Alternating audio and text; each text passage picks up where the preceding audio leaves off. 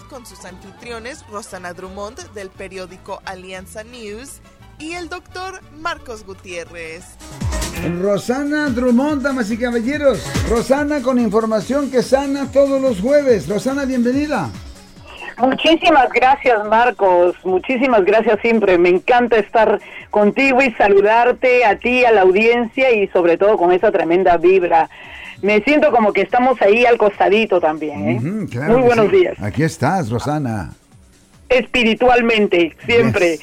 Y bueno, eh, siempre aparte de saludarte a ti, Marcos, y al público que siempre nos escucha en este su programa comunitario, Alianza contra el Racismo, pues como lo han mencionado tú, soy Roxana Drummond del periódico Alianza Metropolitan News y el día de hoy tenemos como invitado a Gabriel Manrique de la organización de Luna, a quien asumo Marcos ya lo tienes en línea. Correcto.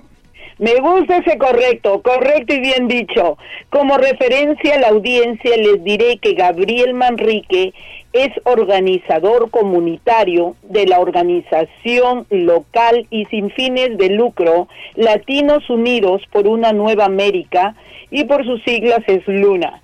La labor que realiza Gabriel con Luna es sobre la tan ansiada justicia al acceso a la vivienda y a los derechos de los inquilinos, que por cierto, Marcos, pienso que tú y, y la audiencia está de acuerdo conmigo, es una labor muy loable e importante y también por supuesto, están tratando de desmantelar el racismo que por supuesto sigue vivo en todas partes. Gabriel, bienvenido a este tu programa Alianza contra el Racismo. Espero estar aquí. Gabriel, ¿nos escuchas bien? Sí, ¿me escuchas? Sí, ahora sí te escucho bien, sí. Bueno, te decía Gabriel, bienvenido a este tu programa Alianza contra el Racismo. Y si por favor nos puedes decir cómo apoya la organización Luna a los hispanos. Sí, claro que sí. So, Luna, la visión de Luna es poder unificar a todos los hispanos aquí en el área de la vida, especialmente en San José, para poder organizar y desmantelar lo que es, es, la opresión y el sistema que nos oprime, especialmente a nuestra comunidad hispana latina. Muy bien dicho, Gabriel. Gabriel, la crisis de la vivienda es desde antes del COVID. ¿Se puede hablar de discriminación racial y de género? Sí, claro que sí. Este, esto va, es, este, nuevamente ha sido un sistema que se ha puesto para oprimir a nuestra comunidad. Esto viene desde ya desde décadas. Este, sabemos que, por ejemplo, en California, en los años 50, lo que es este, en la Constitución del artículo 34, este, pasaron este, ese artículo para poder restringir donde se pueden este, hacer viviendas asequibles para nuestra comunidad. O en este caso también este, había leyes federales que ha prohibido, como ejemplo en inglés, el término redlining, donde se le prohibía, este, o por ejemplo, instituciones financieras no les daba ya sea el apoyo o los préstamos para poder este, desarrollar en los vecindarios hispanos o también en, en vecindarios de personas de color. Muchísimas gracias, eh, Gabriel, Marcos y toda la audiencia. Aquí en estos programas eh, eh, estamos aprendiendo, educándonos e informándonos para las personas que así lo querramos. Eh, Gabriel, la ley de California prohíbe la discriminación en la vivienda basada en la raza, color. Dime tú, en tu experiencia, ¿esto se cumple cuando los hispanos quieren rentar una casa o un departamento? Desafortunadamente, la mayoría de las personas han este, experimentado esta discriminación, especialmente nosotros como Luna trabajamos mucho con la comunidad este, hispana indocumentada, este, y desafortunadamente porque la mayoría no habla inglés o por el temor de no tener un estatus legal, este, enfrentan esta discriminación. A muchos de ellos le han pedido el seguro social o les han pedido si tienen un estatus legal, lo que eso prohíbe este, en la ley de California que este un arrendador te pueda hacer esas preguntas. Este, desafortunadamente pasa y creo que la otra razón también es porque la mayoría de nuestra comunidad a veces no sabe cuáles son sus derechos o el otro es porque el temor, ¿verdad? De tener un, sin tener un estatus piensan que se van a meter en problemas y prefieren no hablar o quedarse callados. Es cierto, la información es poder y por eso estamos tratando, mi compañero Marcos Gutiérrez y esta su servidora, y a través de muchas personas, trayendo personas como tú, Gabriel, y otras personas para entrevistar justamente para que nos eduquen, nos informen y también para darle a conocer a nuestra comunidad cuáles son sus derechos que asumo tú también nos puedes decir. ¿Cuáles son por ejemplo, en, en, resumen, los derechos de una persona cuando va a alquilar o rentar o, quiere rentar o alquilar una casa. Sí, claro que sí. Por ejemplo, no pueden ser discriminados por su raza, color, su identidad o expresión de género. También, este, por ejemplo, su orientación sexual. No pueden ser discriminados por eso. Discapacidad, religión, edad. Ah, también uno de los grandes problemas que hemos visto es, por ejemplo, las mujeres que son madres solteras y tienen niños. Ah, la mayoría, ah, muchas veces son este, rechazadas por tener niños y eso este, en la ley de California te protege a estas personas, ¿verdad? Este, de que no sean discriminadas y si alguna persona este, es discriminada, tiene todo el derecho de poder este, quejarse y hacer una queja en contra de ese arrendador sin importar el estatus legal todos tienen derechos aquí sin importar de dónde vienen o si tienen o no tienen documentos. Muchísimas gracias, eh, Gabriel. ¿Quiénes son los más afectados en los desalojos? Como ya había mencionado, desafortunadamente es la comunidad hispana. Este, uno es por la misma razón de que no saben la información, ah, o también hemos encontrado que hay muchas personas que desafortunadamente no saben leer o escribir, uh, a veces se les hace muy difícil este poder saber cuáles son sus derechos, ¿verdad? Nosotros como Luna es lo que hacemos, vamos a apartamentos, a casas, tenemos juntas caseras donde podemos este, dar ese taller de los derechos de inquilinos y cómo pueden protegerse de estas injusticias y de esta discriminación, discriminación en contra de los este, arrendadores. Muchísimas gracias.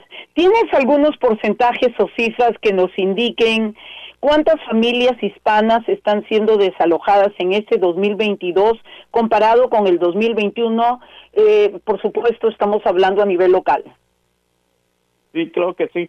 Este, por ejemplo, el condado de Santa Clara, ¿verdad? Este recibió nomás este el año pasado alrededor de unas 5330 aplicaciones de personas que necesitaban ayuda con la renta, que estaban a punto de ser desalojados y como el 50% era este hispanos desafortunadamente, nomás en la ciudad de San José este fueron aproximadamente alrededor de unas 3000 personas este que recibieron este esa, esas cartas de, de desalojo, ¿verdad? Este, y un dato curioso, ¿verdad? Es este que en más del 40% de la población aquí en San José este gana este, lo que son los bajos ingresos, no tienen bajos ingresos este y usan casi más de un tercio de su cheque para poder pagar la renta. Este estuve chequeando este lo que es el el reporte trimestral que da la, la, ciudad de San José y una familia de cuatro para que pueda vivir cómodamente y poder cubrir sus necesidades básicas tiene que ser alrededor de 150 mil dólares al año, más para poder cubrir sus necesidades básicas y vivir cómodamente aquí en la ciudad de San José. Es cierto, San José es una ciudad bastante, bastante cara.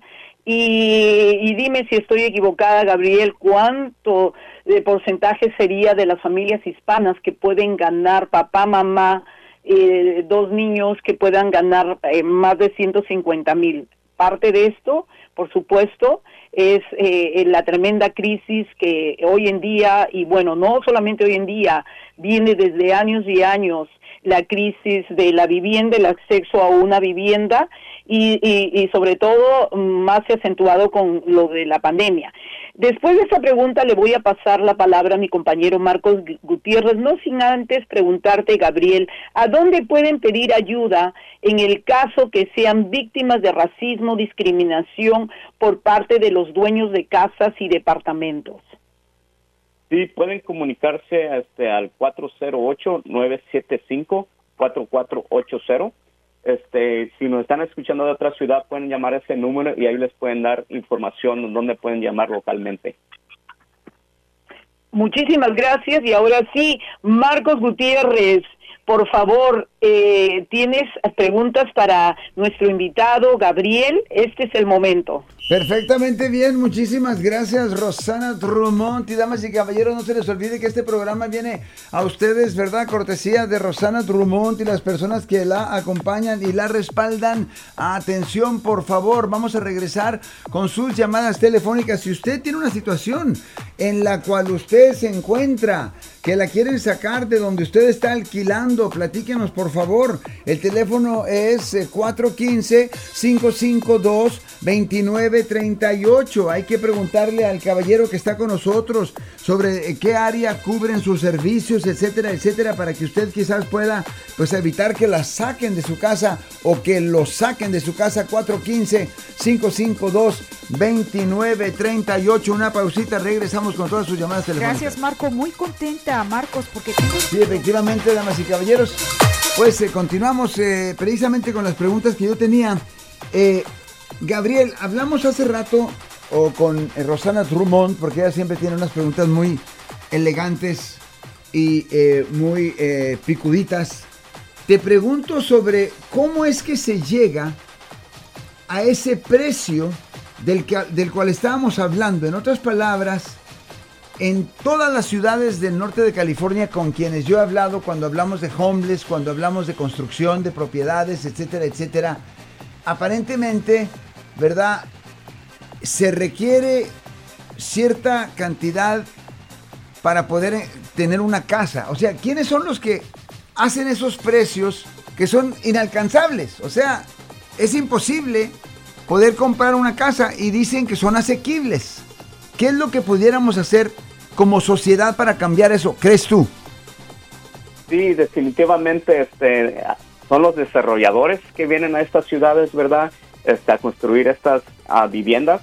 Uh, lamentablemente no hay control de renta en las ciudades uh, porque en 1995 el estado de California pasó una ley que se llama Costa Hawkins donde no se puede poner control de renta a, nuevas viviendas que fueron construidas después de 1995. Entonces, este, para que se pueda hacer algo, se tiene que no eliminar esa ley estatal para que así las ciudades puedan tener este poner y el derecho de poner este su control de rentas en estas ciudades desafortunadamente. Este y son más que nada son los desarrolladores las uh, corporaciones que vienen porque tienen inversionistas que tienen que hacer dinero y es por eso que ponen esos precios este, en la vivienda.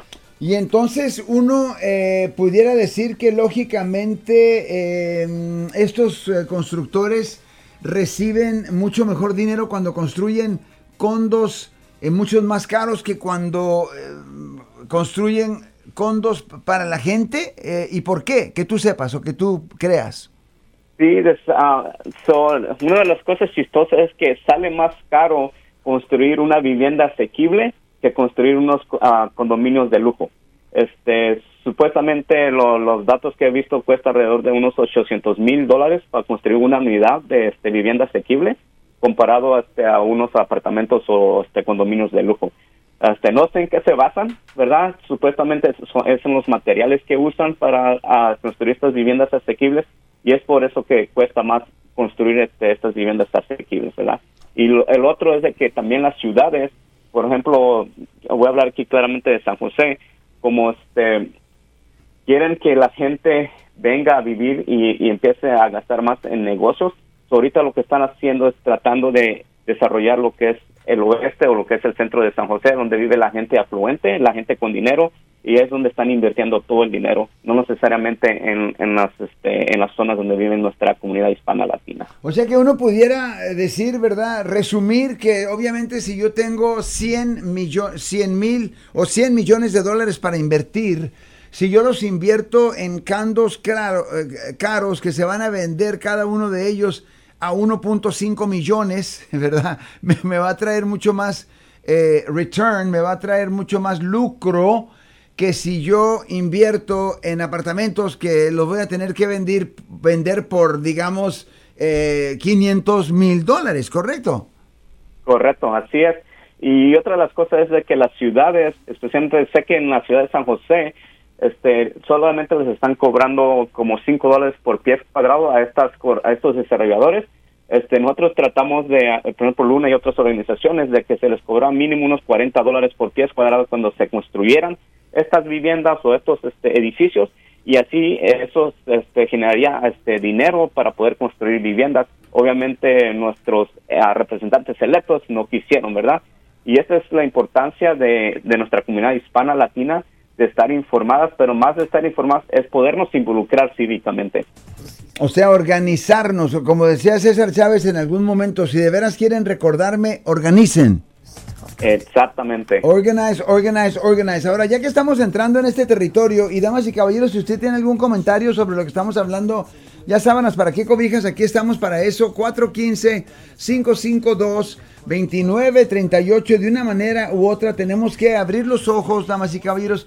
Somos nosotros los que siempre estamos sufriendo con los peores lugares en donde vivir. Somos a nosotros a quienes se nos saca cuando se le antoja a los dueños de una propiedad. Y ya, damas y caballeros, debería de haber pasado el momento de cansarnos y ya de estar actuando. Ahora, ya que estamos hablando con la neta, allá en San José en particular, con el señor Licardo. ¿Qué me dices de ese trato que hizo con, me parece, una de las compañías grandes techis? casi estoy seguro que sería Google, si no estoy equivocado, para hacer un Google City, o sea, tomar un gran espacio de la ciudad de San José y obviamente eh, hacerla exclusivamente para gente rica, y muchos de ellos la mayoría blanca, y a todos, de nos, a todos nosotros que hemos estado viviendo ahí por tanto tiempo, como que se nos dice, excuse me, pero queremos vivir aquí. Sí, este, el, el alcalde este Sam Ricardo estuvo haciendo tratos con este Google este a escondidas hasta que no te salió a la luz fue cuando empezaron a hacer estas juntas comunitarias verdad pero desafortunadamente fue muy demasiado tarde cuando nos dimos cuenta este Google va a empezar a construir este si no te mal recuerdo ya el año que viene su Google Village o su aldea Google verdad y desafortunadamente va a desplazar no solamente a nuestra gente hispana, gente de color, pero también va a desplazar a negocios pequeños, ¿verdad? Que son, este, que muchos de esos dueños son ya sean este, personas hispanas o personas este, trabajadoras de color. Eso, este, eso es lo que va a pasar. Este, la ciudad de San José tiene una visión que le llaman 2040, donde quiere este, desarrollar lo que es San José y como mencionas, este, Google va a venir y eso va a significar que va a desplazar a, la mayoría de las personas trabajadoras, especialmente las hispanas, porque no van a poder pagar la renta. Este, la renta está aumentando ya significativamente aquí en San José. Y obviamente, damas y caballeros, nos encantaría escuchar algún comentario de ustedes sobre alguna experiencia que ha tenido con esto al teléfono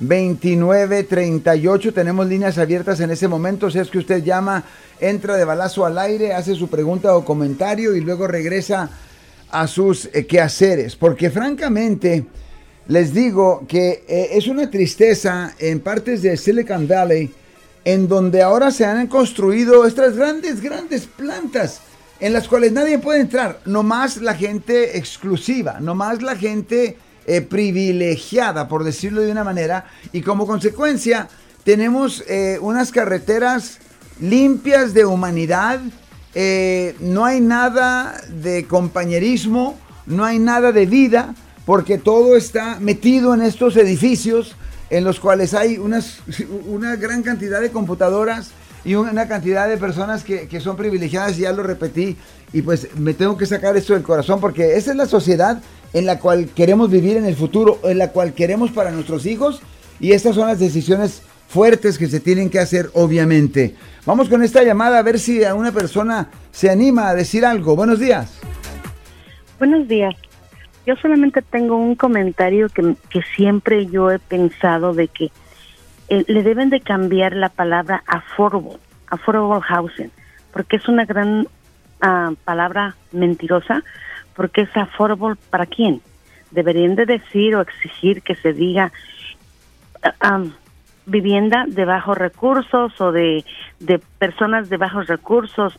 Así se aclararía para quién, porque affordable a mí se me hace una grosería, porque después cuando dan aplicaciones para que la, la gente pueda eh, vivir, o sea, aplicar para ello, son también es un robo, porque las aplicaciones se tienen que pagar.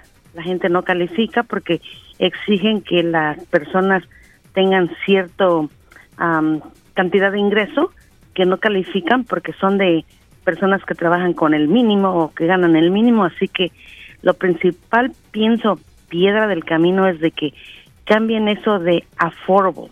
Eso es terrible. Es mi comentario. Y ojalá las organizaciones se pongan pues eh, en ese movimiento de que cambien esa palabra, como vuelvo a decir, se me hace una gran mentira la palabra affordable. Gracias.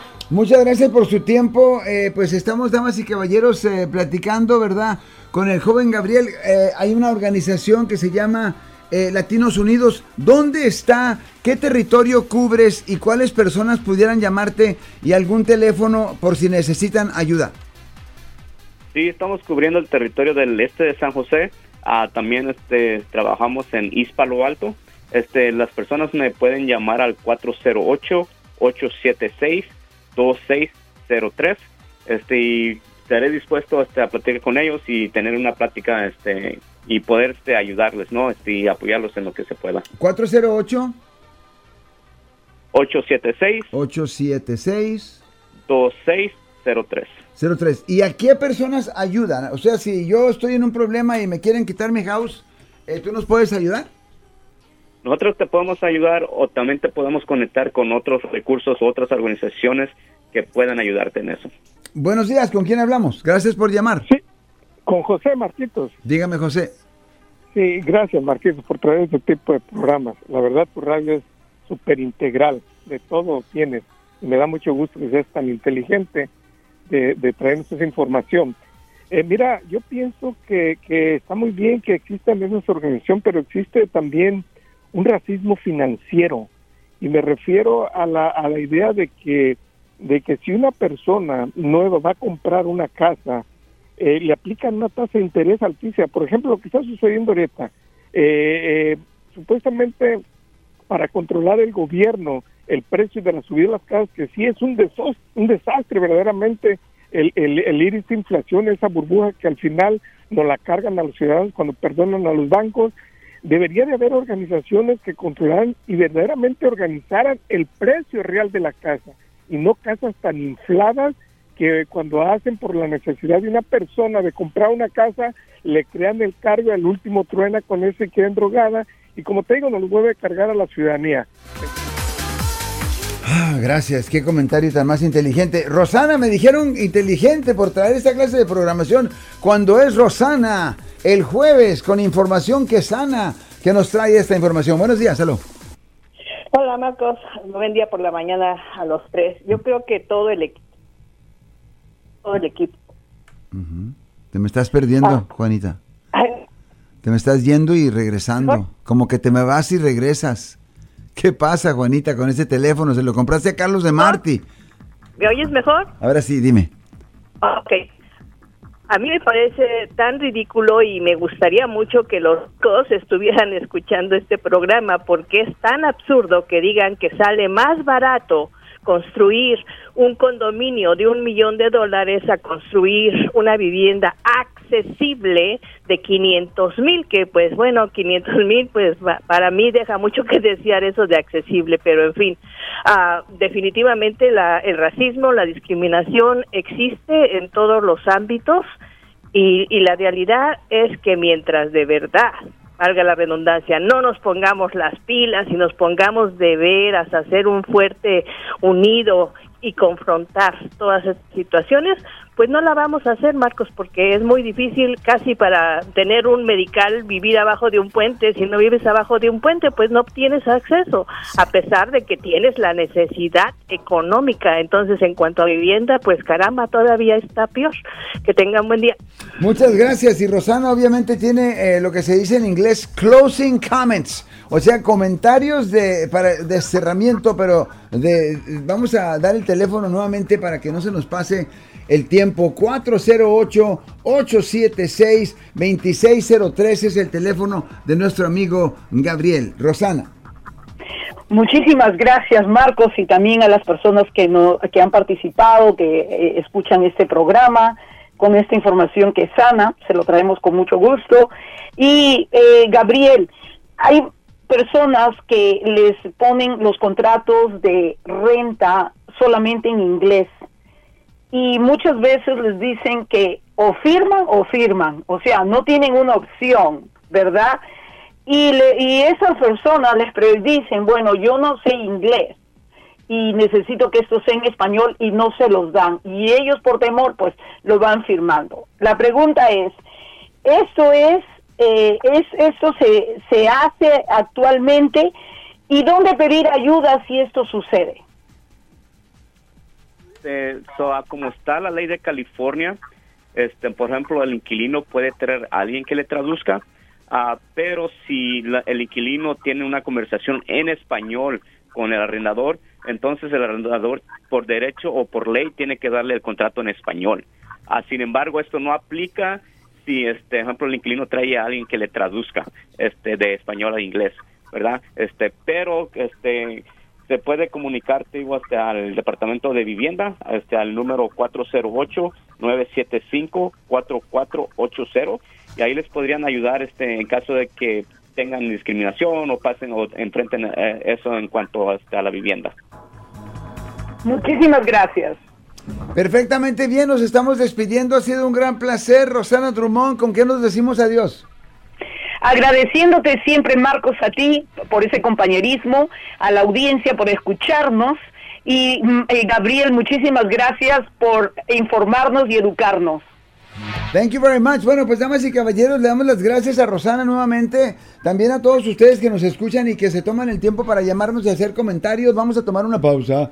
Cuando regresemos, damas y caballeros, vamos a, a platicar sobre un evento que se acerca, que se está viniendo ya ahorita pero rápidamente, atención, everybody, nos vamos eh, con el señor aquel que te conté. Sí, por favor, vamos con aquel señor que te conté. Mission Center de City College en la calle Valencia de San Francisco reabre sus puertas después de dos años de pandemia. Después de dos años de pandemia, damas y caballeros, regresan eh, City College y obviamente estamos invitándolo. El Mission Center de City College en la calle Valencia de San Francisco reabre sus puertas después de dos años de pandemia. Y no se les olvide que tienen oficina todos los días, así es que usted puede llamar e informarse. El abogado Parvis Daravi ofrece servicios a nuestra comunidad. Si usted es víctima